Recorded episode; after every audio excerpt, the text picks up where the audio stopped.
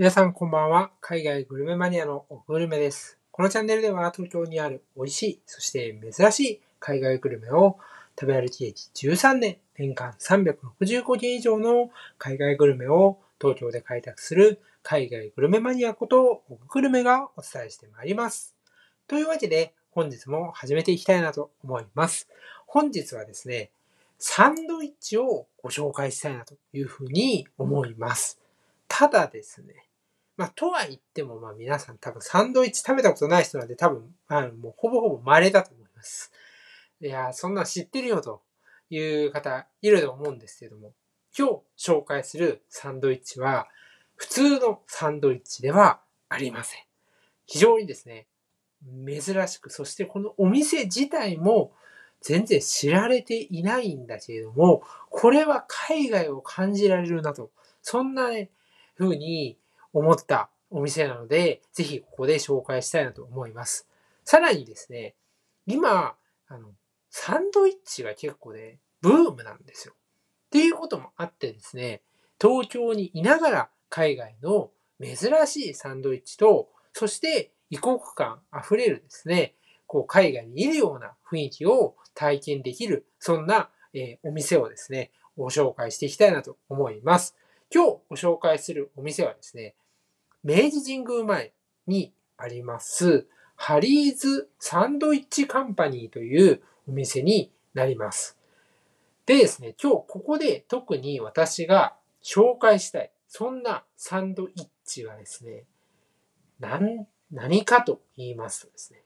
ミートボールヒーローという名前のサンドイッチになります。これですね、お店おすすめのサンドイッチで、これぞですね、なんかこう、アメリカっていうね、もうサンドイッチだなって、本当にあっちのだなって感じる、そういうものなので、ぜひですね、このサンドイッチの魅力と、そして、このお店についても、皆さんにぜひですね、その雰囲気を感じていただいてですね、行っていただきたいなと思いますので、そちらもご紹介していきたいなと思います。では早速、次のチャプターからですね、両、えサンドイッチのですね、紹介に入っていきたいなと思います。はい。というわけでですね、サンドイッチの紹介をしていきたいなと思います。ミートボールヒーローですね。これじゃあどんなサンドイッチかっていうと、具材をご紹介します。自家製ミートボール、マリナ、えマリナラソース、モッツァレラチーズ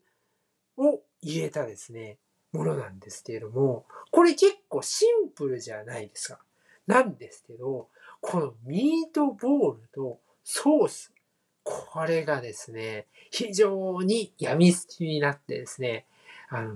美味しいんですよ。なので、ぜひですね、これ食べていただきたいんですけど、皆さん、ミートボールっていうと、もうなんかこう、本当にあの丸いボールをイメージすると思うんですけど、ここのミートボールサンドイッチっていうのは、そういう風ではないんですね。こう、ミートボールをこう潰したような風にして、まあ、ひき肉のハンバーグをギュッとこう、ハンバーガーの時に潰したりするやつありますよね。そんな感じで、こう、横にこう、ハン、あの、サンドイッチに合わせて伸びてる感じなんですよね。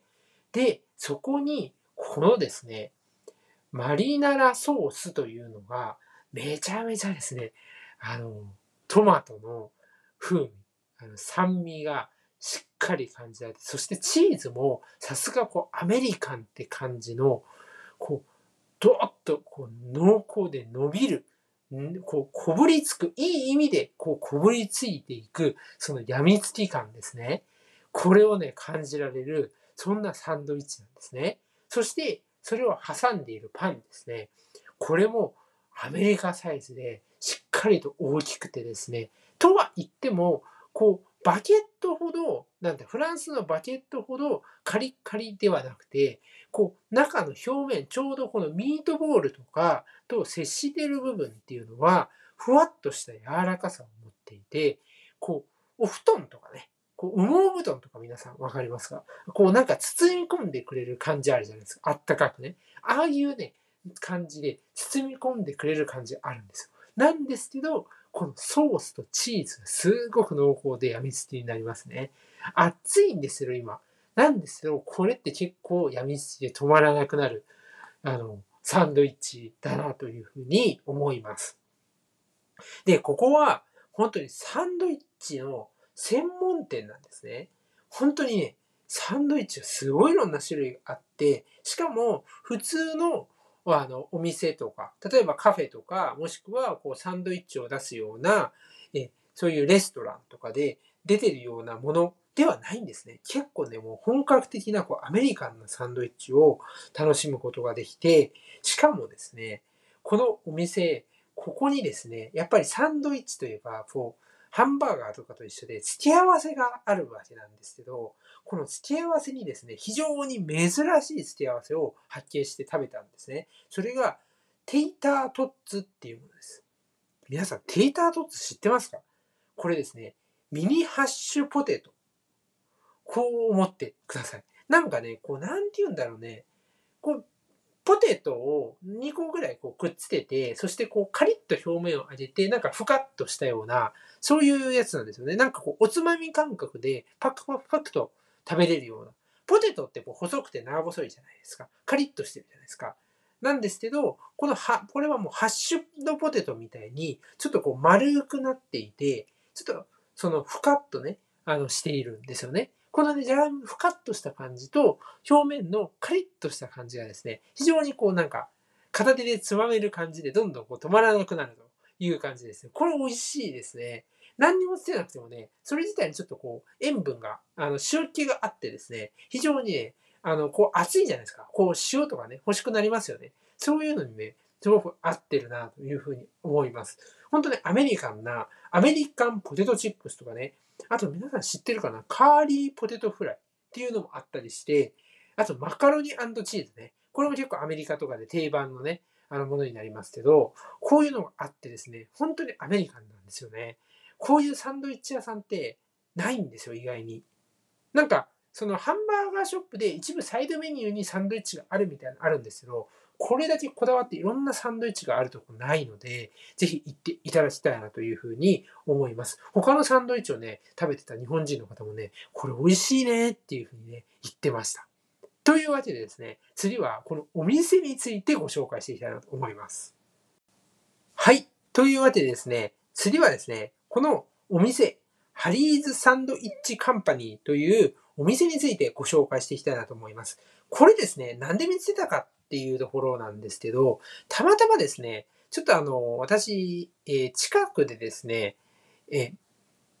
なんだっけな、メキシコ、あ、そうだ、飛んだ飛んだ、今一瞬飛びましたね。あの、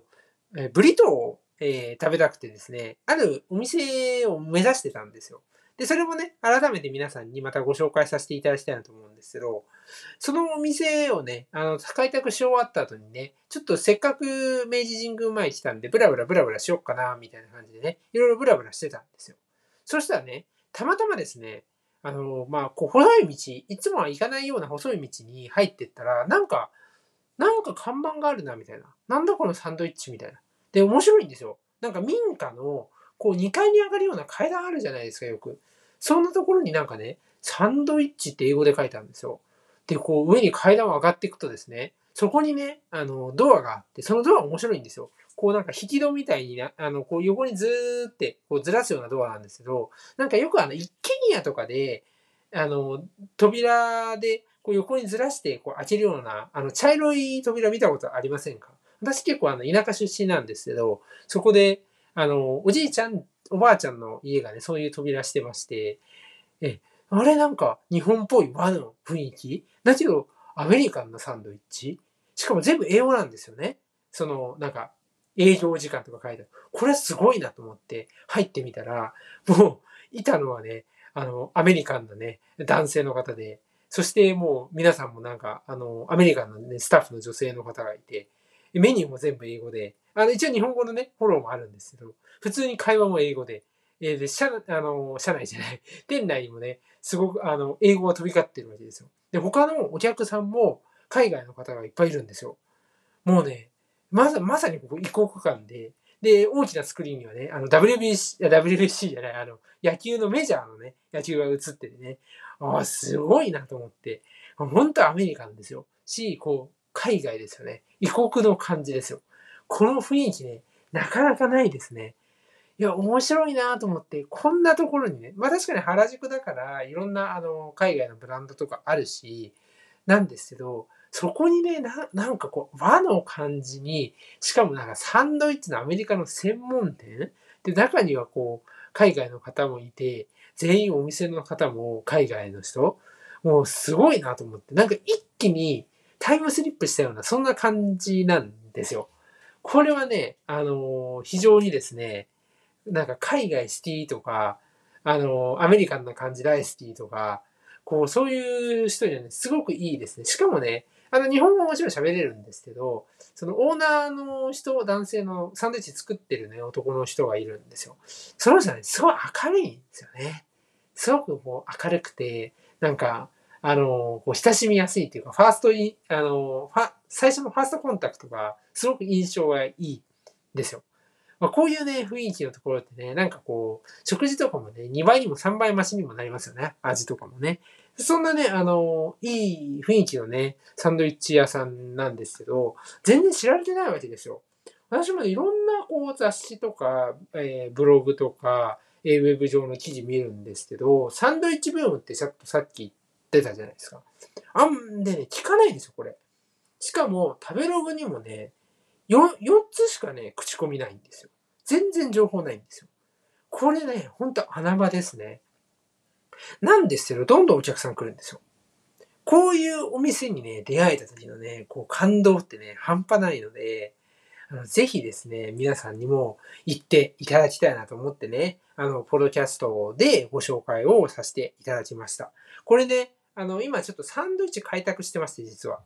え、東京にあるね、世界のサンドイッチっていうのをね、記事でまとめようかなとブログでね、してますので、こちらのお店はね、ぜひね、取り上げたいなと思っています。ぜひですね、皆さんも、え、東京にいながらですね、この本当に食事も、え、そして雰囲気も、え、海外、さらに、こう、今まであんまりこう紹介されてなくて穴場、ね、もうこれは行くしかないなということで、ぜひですね、土日行っていただけたらなというふうに思います。そんな感じでですね、今日はこの辺りで終わりにしたいなと思います。ご視聴ありがとうございました。